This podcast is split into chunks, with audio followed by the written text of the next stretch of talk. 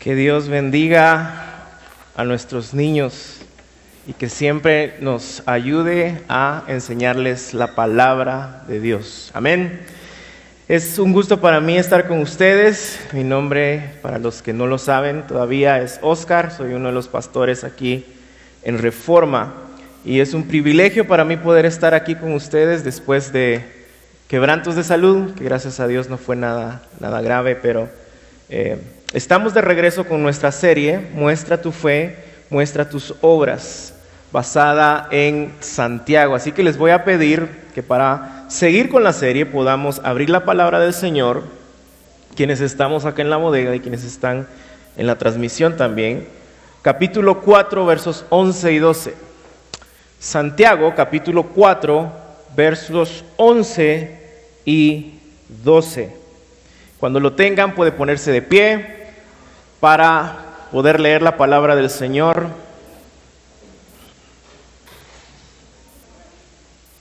Santiago capítulo 4, versos 11 y 12. Dice así la palabra del Señor. Hermanos, no hablen mal los unos de los otros. El que habla mal de un hermano o juzga a su hermano, habla mal de la ley y juzga la ley. Pero si tú juzgas a la ley, no eres el cumplidor de la ley, sino el juez de ella. Solo hay un legislador y un juez que es poderoso para salvar y destruir. Pero tú, ¿quién eres que juzgas a tu prójimo? Amado Dios, gracias por tu palabra, gracias porque hoy podemos reunirnos en la bodega y cantar el Evangelio, orar el Evangelio, escuchar el Evangelio. Y te pedimos que hoy, Señor, nos pongas debajo de tu palabra y podamos escuchar tu palabra. ¿Qué es lo que tú has hecho? ¿Quién eres tú? Y cómo eso informa nuestra vida, Señor. Gracias por el privilegio de poder enseñar tu palabra. Te pido que guardes mi mente y mis labios de no eh, hablar, Señor, cosas mías, sino exponer lo que tú ya expusiste en tu palabra, Señor. En Jesús oramos. Amén y amén. Pueden sentarse.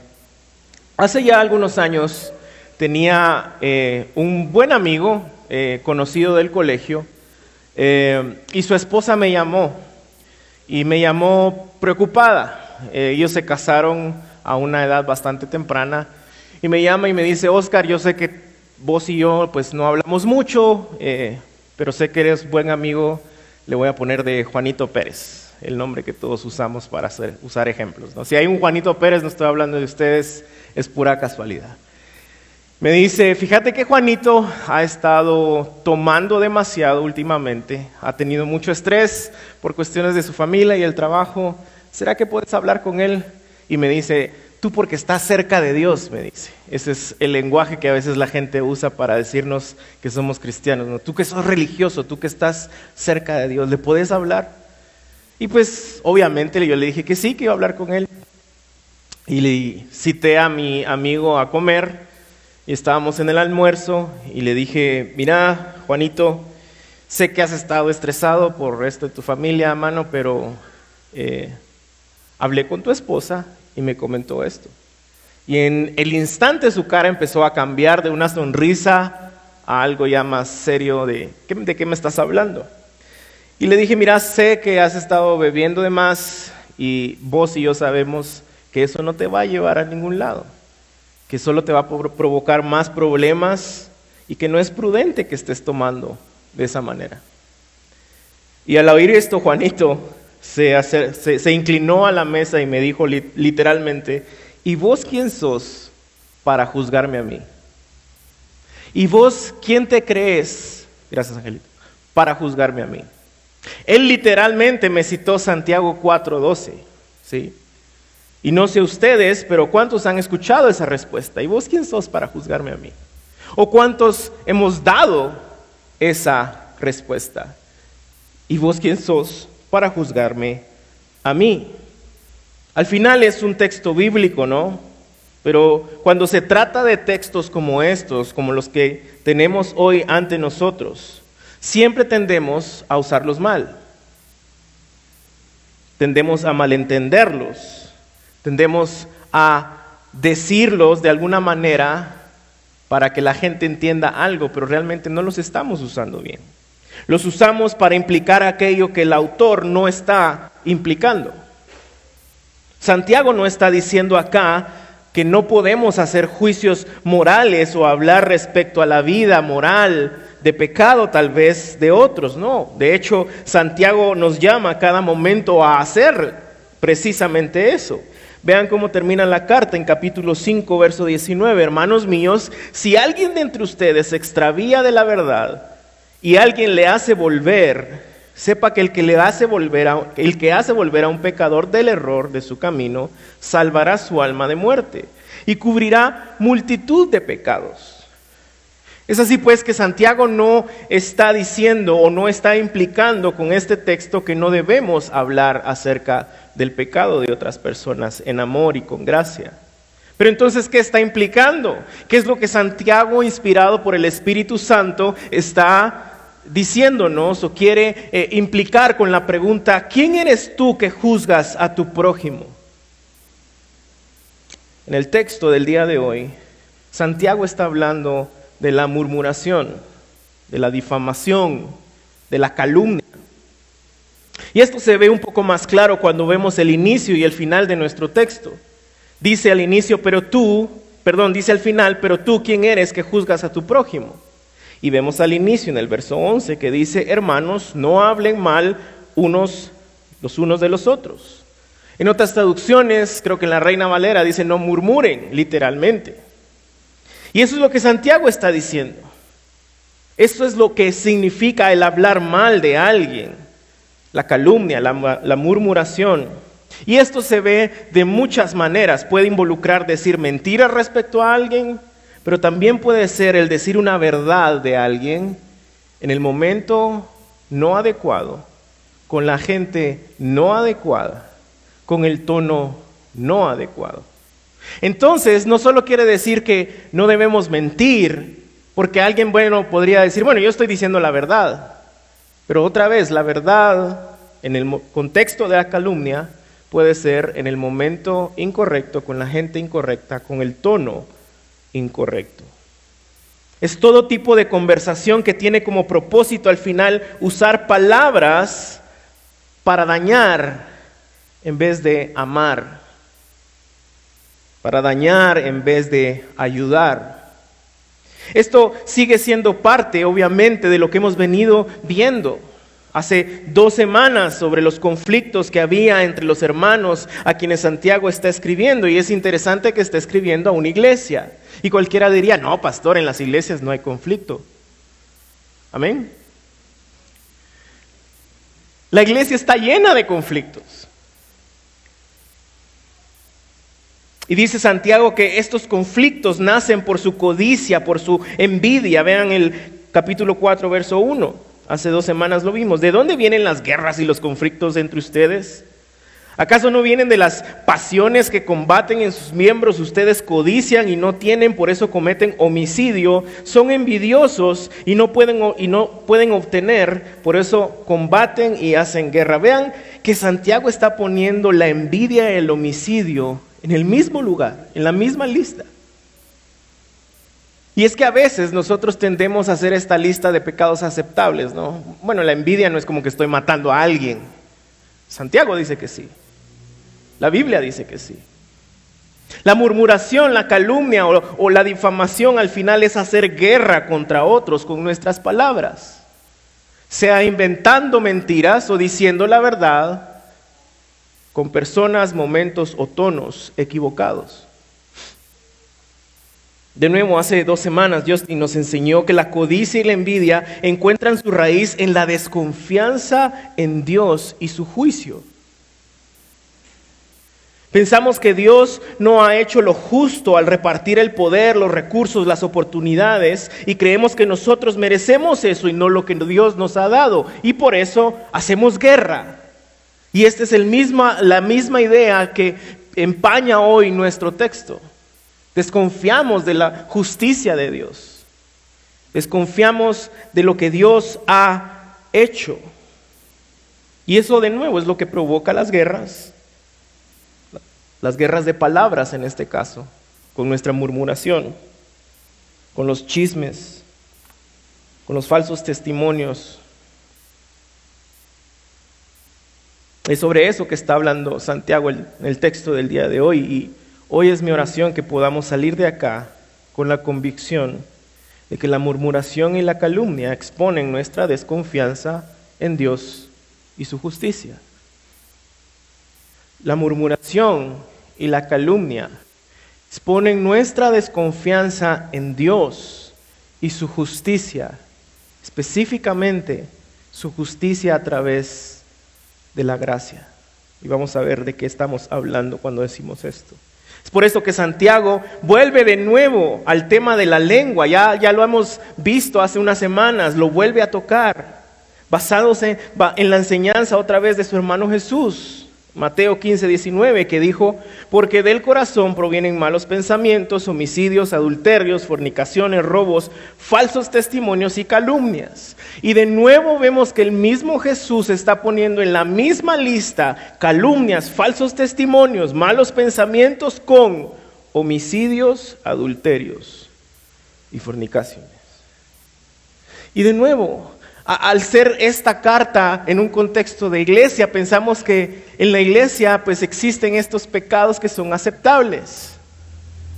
Bueno, yo pues sí he murmurado, sí he hablado mal, pero nunca he cometido un homicidio. Jesús acá dice todo lo contrario. Es el mismo pecado, no hay pecados aceptables. Nosotros como iglesia somos los que hemos fallado en tomar la murmuración, el chisme, la calumnia, los falsos testimonios en serio. Y por eso es que Santiago lo vuelve a repetir el día de hoy. Ya ha hablado del uso de nuestra lengua y hoy vuelve a decir, hey, tengan cuidado con lo que hablan, especialmente en el contexto de la iglesia. Así que Santiago hoy hace su argumento contestando la pregunta, ¿por qué? Creo yo que eso es lo que está en el texto. ¿Por qué no debemos murmurar? ¿Por qué no calumniar? Santiago nos da tres razones por las cuales nosotros no deberíamos de hablar mal de nuestro prójimo. Tres razones por las cuales no deberíamos de murmurar. Tres razones por las cuales no deberíamos calumniar. Número uno, verso 11, primera parte. La razón es porque es en contra de tu hermano.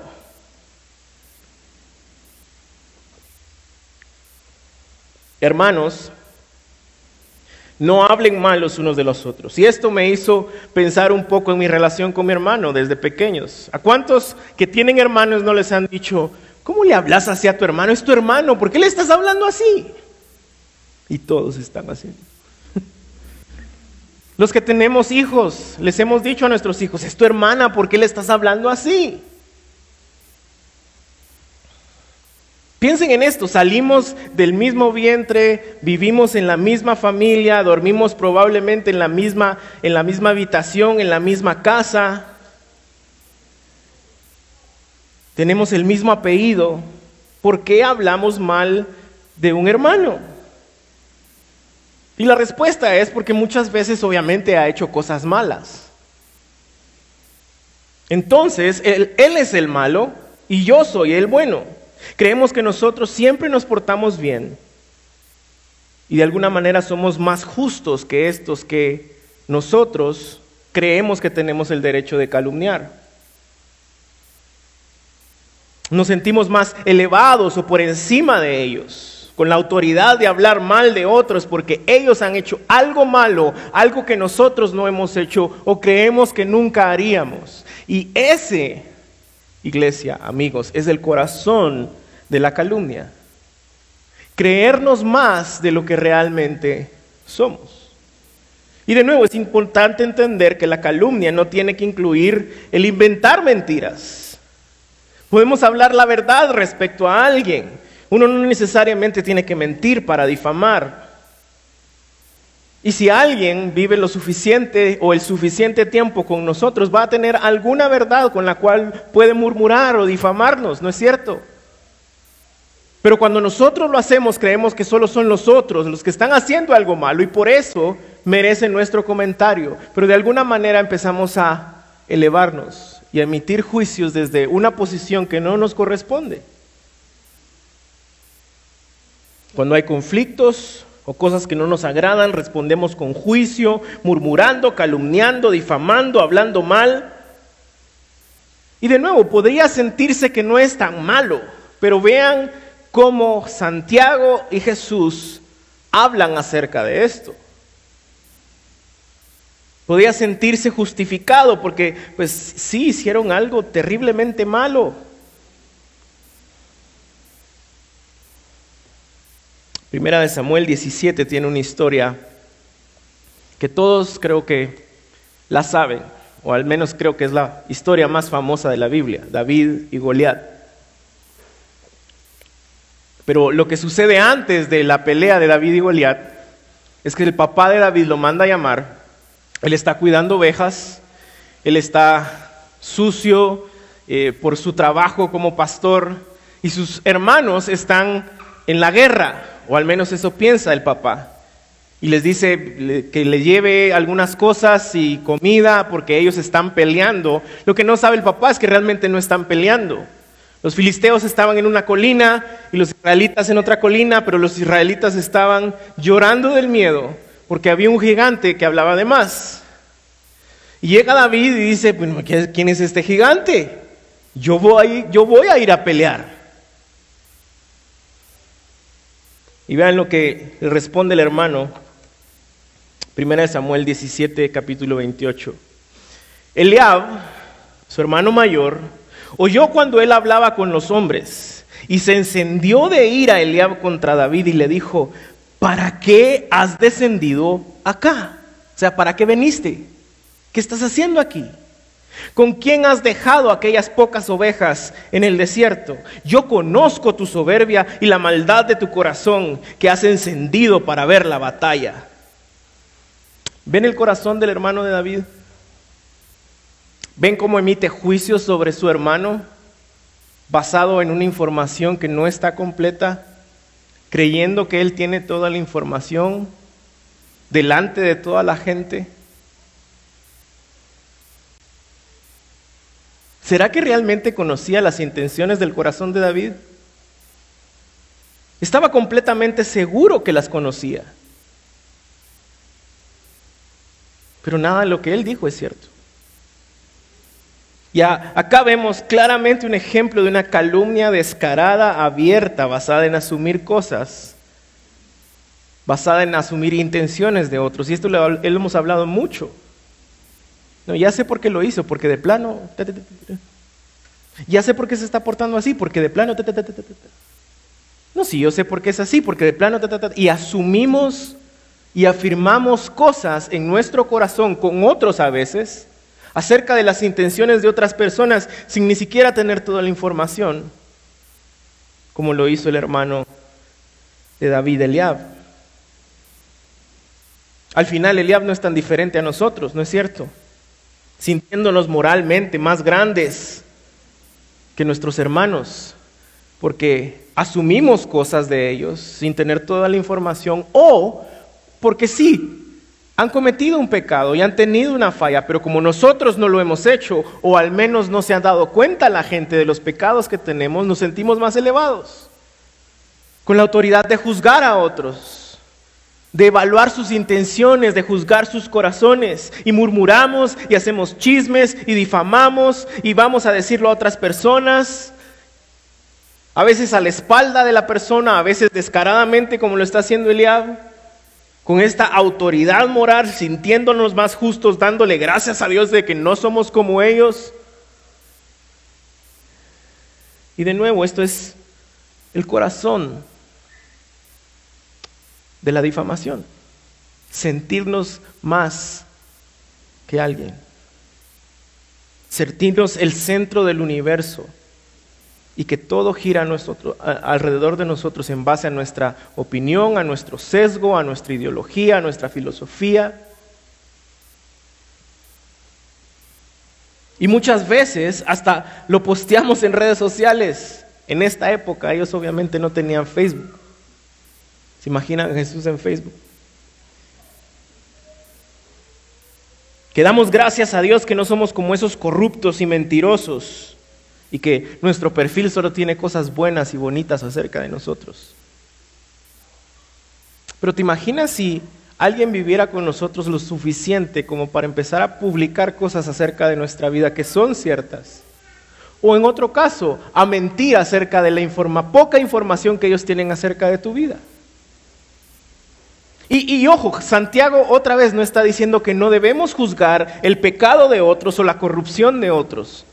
Santiago hace precisamente eso a lo largo de la carta. Pero este texto está hablando de cuando nosotros nos sentimos más altos, más grandes, más inflados que otros y emitimos juicios desde una posición que no es la que corresponde. Hermanos, no hablen mal los unos de los otros. Esa es la primera razón. Porque somos hermanos en Cristo. Él nos ha adoptado a una familia. ¿Y cómo nos adoptó? ¿Porque eres bueno? Porque vio tu currículum y dijo, wow, me conviene tener a Julito. Me conviene tener a Pablito. Me, conviene tener a, a Oscar. No. Fue por gracia. Pero cuando murmuramos, por eso es que eh, la idea que quiero que ustedes se lleven es que no estamos confiando en el juicio de Dios, en la justicia de Dios basada en su gracia. Estamos diciendo, estos no se merecen ser cristianos, estos no deberían llamarse cristianos, porque nos elevamos a una posición que no es la nuestra. Hermanos, no hablen mal los unos de los otros. ¿Por qué? Porque somos hermanos de la misma familia, adoptados por gracia, no por obras. Por ende, no depende de nosotros. Depende de la misericordia y la gracia de Dios. Esa es la primera razón. Somos familia por gracia, no por ser mejores que alguien. La segunda razón es porque es en contra de la ley de Dios. Verso 11, segunda parte. El que habla mal de un hermano o juzga a su hermano habla mal de la ley y juzga la ley. Pero tú, pero si tú juzgas la ley, no eres el cumplidor de la ley, ojo, sino el juez de ella. Pero antes de avanzar, ¿de qué ley está hablando acá? De la ley ceremonial, de la ley mosaica. ¿Cómo, cómo, cómo interpretamos la ley en este verso? Y otra vez, en el mismo contexto tenemos la respuesta capítulo 2, verso 8. Si en verdad ustedes cumplen la ley real, recuerdan que Salvador nos enseñó acerca de eso, conforme a la escritura, amarás a tu prójimo como a ti mismo, bien haces. Entonces Santiago está diciendo, si ustedes juzgan, murmuran, calumnian a un hermano, no solo lo están haciendo mal porque es su hermano, sino que no, han entendido la ley de Dios.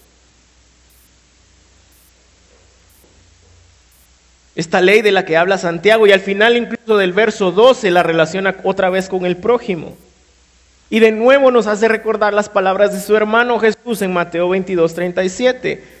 Amarás al Señor tu Dios con todo tu corazón, toda tu alma, con toda tu mente. Ese es el primero y grande mandamiento. El segundo es semejante, amarás a tu prójimo como a ti mismo.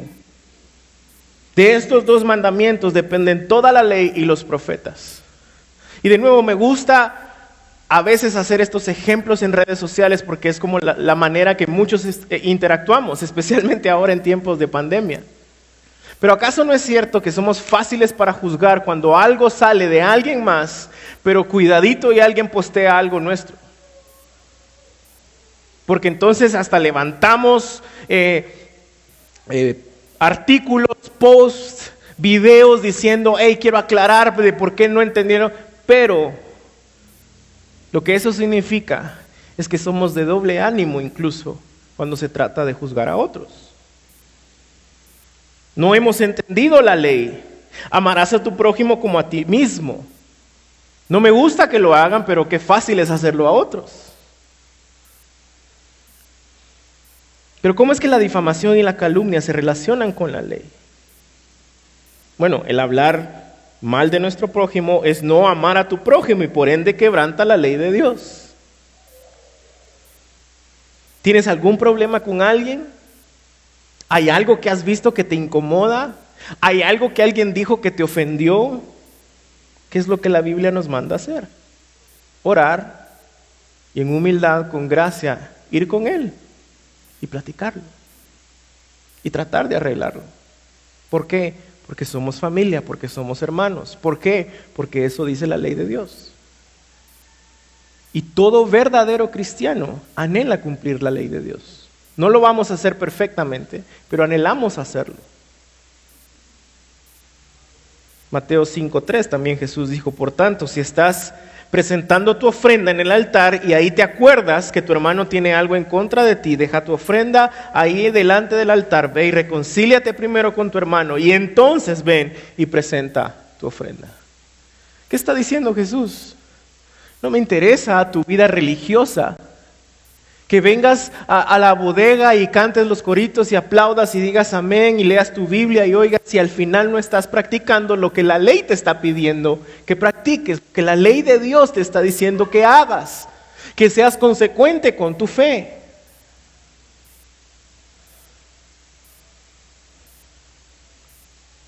Y si no lo hacemos, hermanos, ¿cuántos hemos experimentado? Crece en nosotros el enojo, crece en nosotros el malestar, crece en nosotros tal vez la envidia.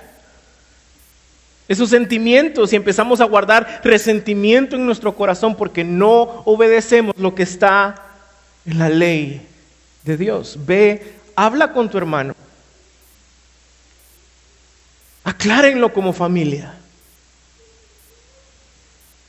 Santiago está diciendo que cuando hablamos mal de alguien estamos hablando mal respecto a la ley de Dios. Somos gente del libro, pero no obedecemos el libro. Queremos eh, amar la Biblia y leer y entender la Biblia, pero no obedecemos la Biblia.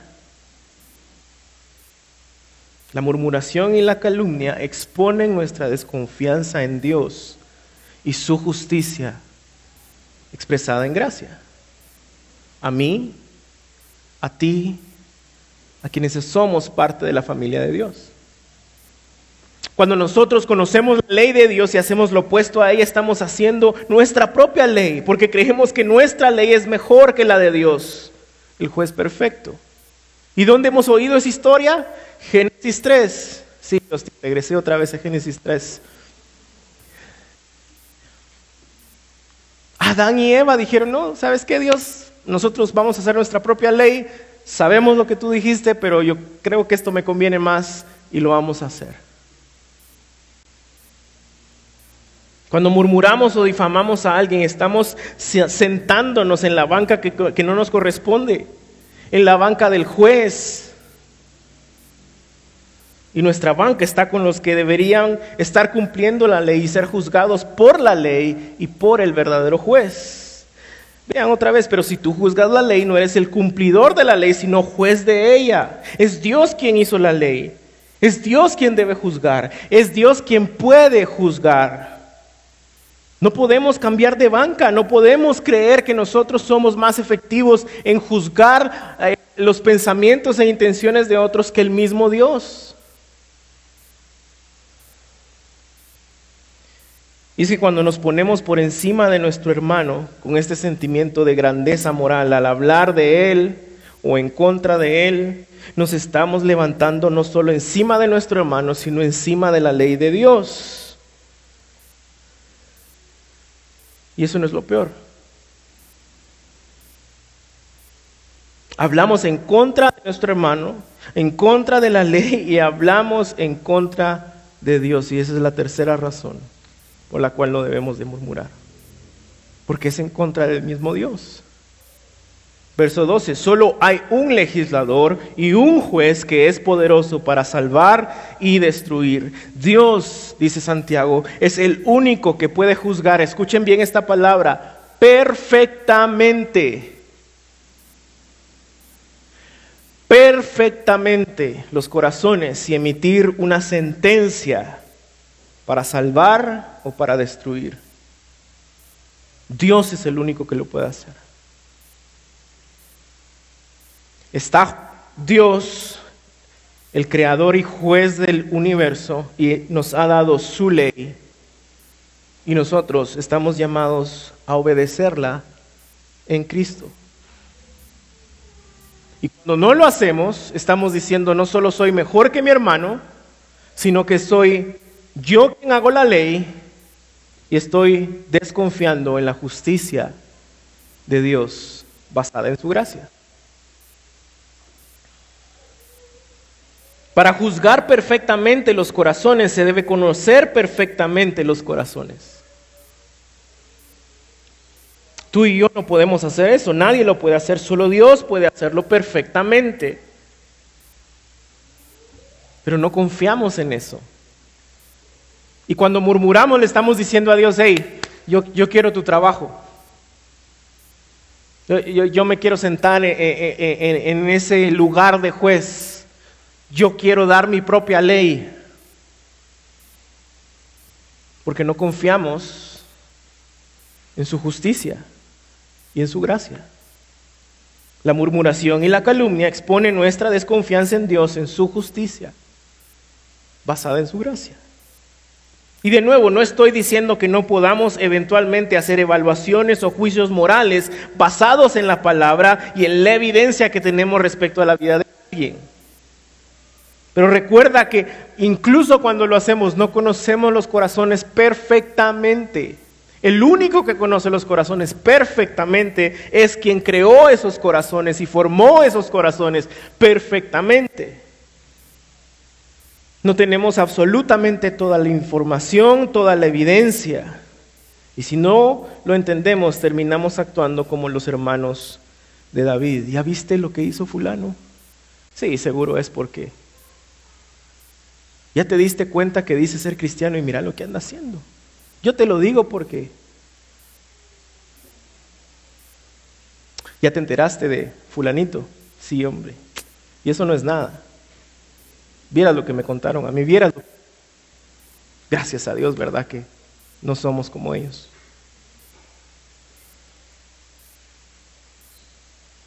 Nadie es perfectamente inocente como para juzgar los corazones perfectamente. Tú y yo somos culpables. Nuestros corazones no son puros y perfectos, son engañosos. Constantemente estamos luchando por ser el centro del universo. ¿Cómo? Poniéndonos encima de otros, juzgando a otros, hablando mal de otros. Desde arriba, somos más que ellos, somos más que la ley de Dios, somos más que el mismo Dios. Y eso te hace sentir mejor porque crees que tú eres el centro del universo. Y estás actuando con, en base a tu orgullo. Como vimos la semana pasada, ¿qué hace Dios con el orgullo o con el orgulloso? Hace dos semanas, perdón. Lo rechaza. Pero se acerca al que es humilde. Alistair Beck dice, Dios es el único capaz de detectar con absoluta precisión para condenar con absoluta autoridad y castigar con absoluta justicia. Absoluta precisión para condenar, absoluta autoridad para castigar con absoluta justicia. Verso 12, solo hay un legislador y un juez que es poderoso para salvar y para destruir. Solo Dios puede emitir juicios para salvar o para destruir. Y lo hace perfectamente.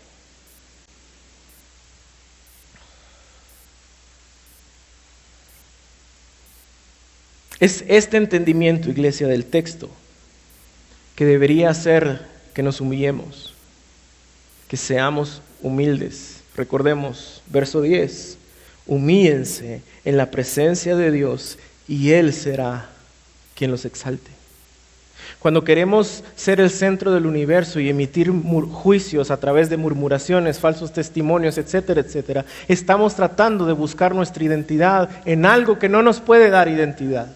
Nuestra identidad como hijos, como familia, está en Cristo. Él los exaltará. Y probablemente si alguien hizo algo malo, especialmente en contra tuya, y eso te llevó a emitir juicios, a, murmurar, a hacer chismes, tal vez no vas a ver la justicia en este mundo, pero la justicia de Dios perfecta va a venir.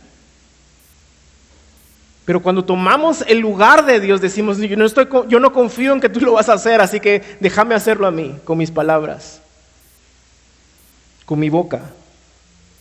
Nos humillamos cuando nos damos cuenta de que solo Dios puede ver claramente a través de nuestros pecados y motivaciones. Nos humillamos cuando entendemos la autoridad absoluta con la que Él puede juzgar porque Él conoce todo y a todos. Nos humillamos cuando entendemos la justicia perfecta con la que Él castiga el pecado y con la que Él salva a sus hijos. Este cambio, ¿cómo, cómo cambiamos esto? Este cambio inicia con una visión correcta de quién es Dios y de lo que ha hecho Dios. Otra vez, ¿cómo se arregla esto? Es con el Evangelio.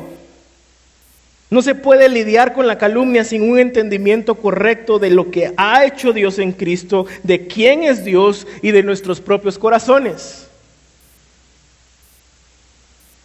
Pero ¿cómo es eso, pastor? Bueno, debemos de ver al prójimo al mismo nivel, a la misma estatura que nosotros. Una y otra vez lo hemos dicho, a los pies de la cruz la tierra es plana. Yo no estoy más cerca de Dios, como dice, me dijo la esposa de mi amiga, es que tú que estás más cerca de Dios, yo no estoy más cerca de Dios que, que nadie más que ha creído en Jesucristo. Yo no tengo más unción. Dios no me escucha más a mí no, es que si no es el pastor el que ora, eh, no va a funcionar. No, tú y yo estamos al mismo nivel. Yo soy un pecador necesitado de su gracia. Tú eres un pecador necesitado de su gracia. Todos somos pecadores necesitados de su gracia. Pero terminamos juzgando el pecado de otros porque no es lo mismo que nuestro propio pecado.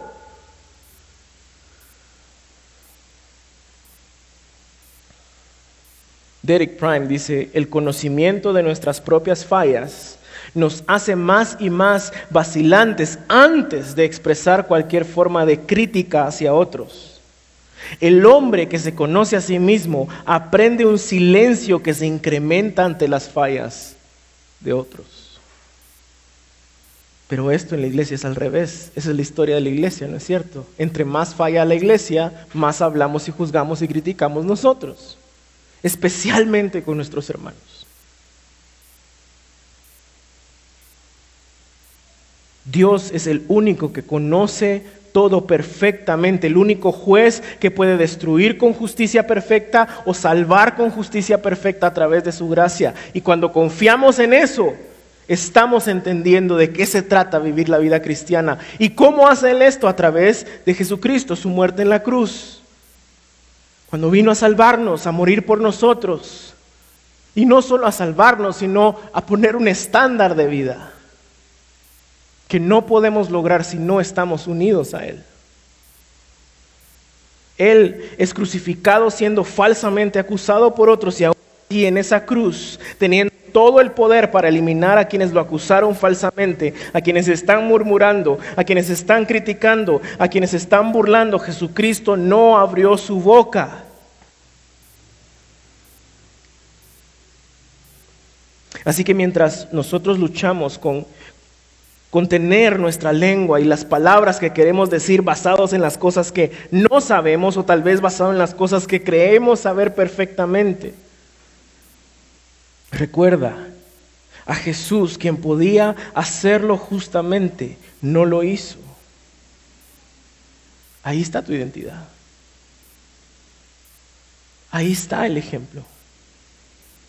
Ahí está el estándar. Es ese mismo Jesús que ha tenido misericordia de nosotros a pesar de que muchas veces nosotros no la tenemos con nuestros hermanos. porque queremos sentirnos mejor que nuestros hermanos. Al compararnos, siendo mejores moralmente, escondiendo nuestros propios pecados. Iglesia, no olvidemos esto. Es Dios quien da la ley. Es Dios el juez perfecto. Él es el único que puede salvar y destruir. Por eso es que Santiago termina diciendo, pero tú, ¿quién eres que juzgas a tu prójimo? No eres Dios. No está sobre su ley. No está sobre tu hermano. No somos nadie. Él es el juez. Él es quien da la ley, Él es quien juzga, Él es quien puede salvar, Él es quien puede destruir, todo en base a su justicia perfecta demostrada a través de su gracia. Por eso cuando murmuramos, cuando hablamos mal, cuando levantamos calumnias, no estamos confiando en la justicia perfecta de Dios. Bueno, entonces, pastor, ¿qué hago con toda esta información? Si el mandato de Dios a través de Santiago es no hablar mal de nuestros hermanos, entonces, ¿cuáles son algunas formas con las que o cómo podemos hablar o usar nuestras palabras para hacer bien a nuestros hermanos? Tres cosas muy prácticas, hay más, pero tres cosas muy prácticas. Número uno, ora por otros. ¿Cuánto tiempo dedicas a la oración? Y de ese tiempo que dedicas a la oración, ¿cuánto tiempo dedicas para hablar y orar por tus hermanos delante de Dios. Señor, fortalécelo. Señor, guárdalo. Señor, dale más de tu gracia, sosténlo.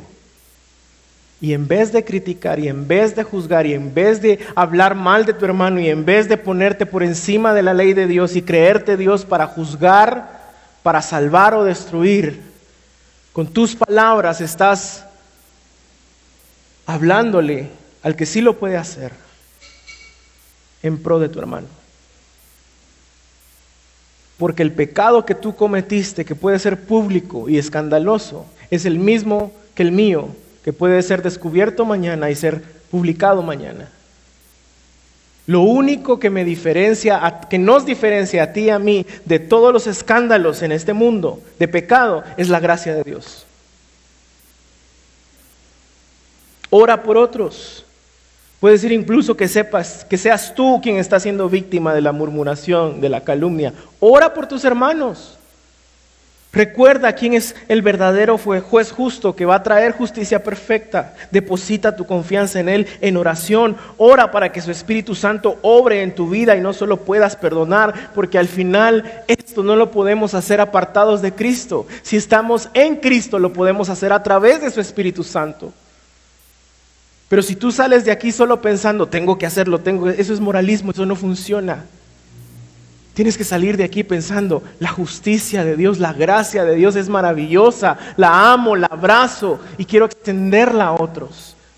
Lo que yo he experimentado, quiero extenderlo a otros.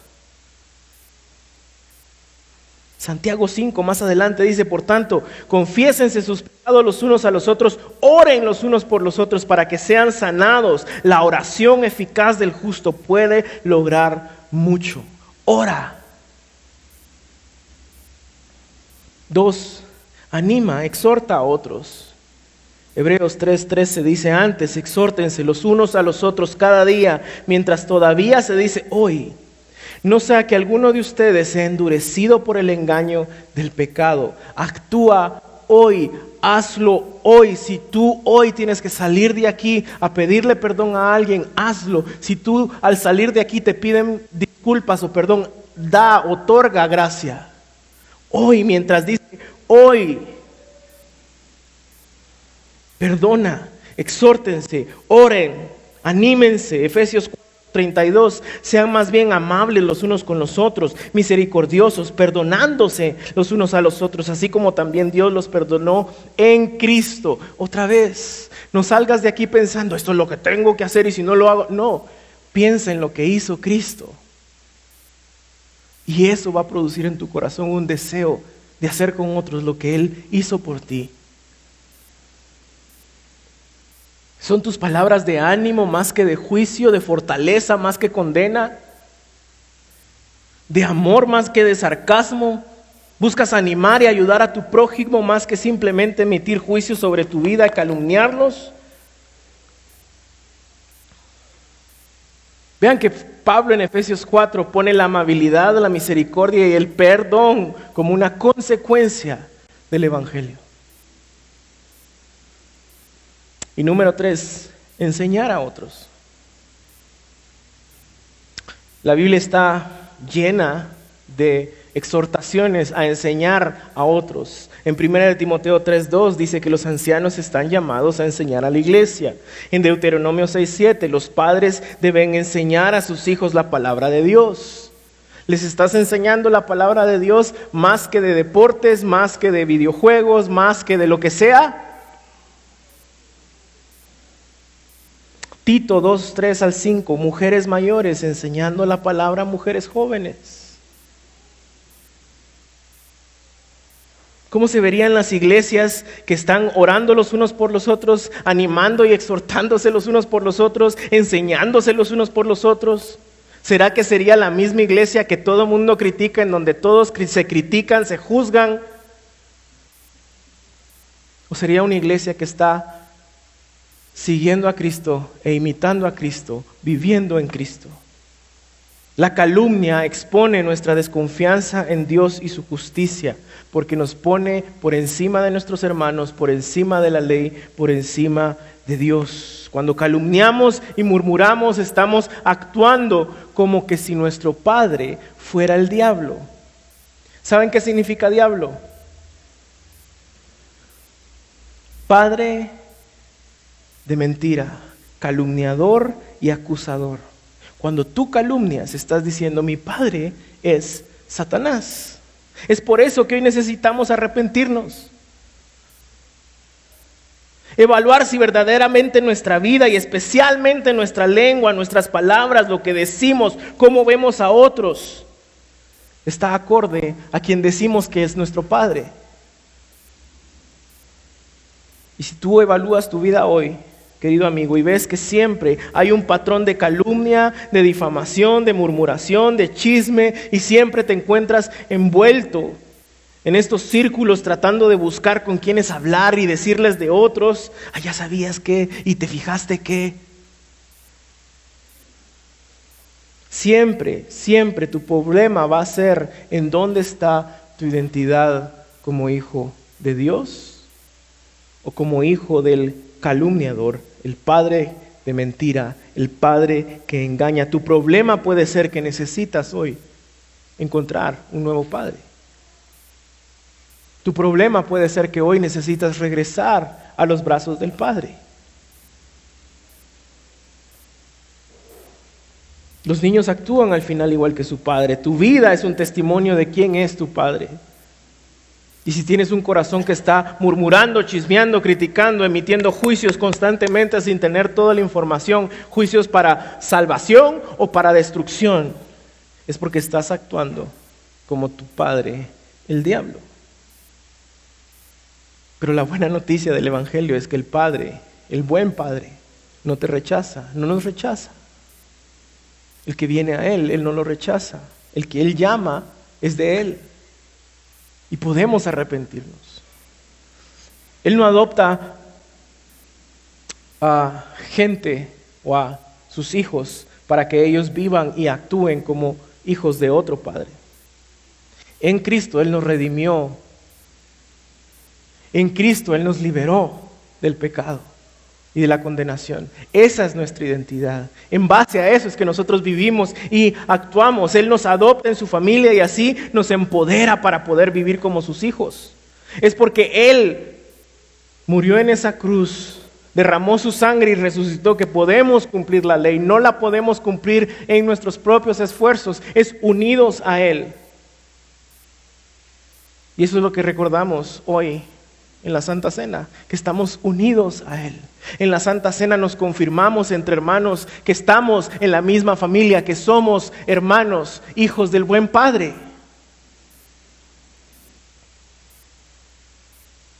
Iglesia, la murmuración y la calumnia exponen nuestra desconfianza en Dios y su justicia y su gracia. Así que hoy, mientras tomamos la Santa Cena, como siempre lo hacemos, vamos a tomar un tiempo para examinar nuestro corazón. Y quiero terminar hoy, antes de pasar a la Santa Cena, leyendo 1 de Pedro capítulo 3, verso 9. Primera de Pedro capítulo 3, verso 9.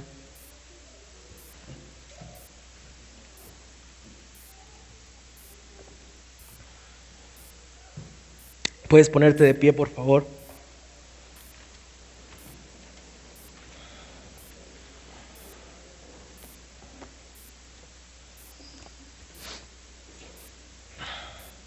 Dice Primera de Pedro capítulo 3 verso 9.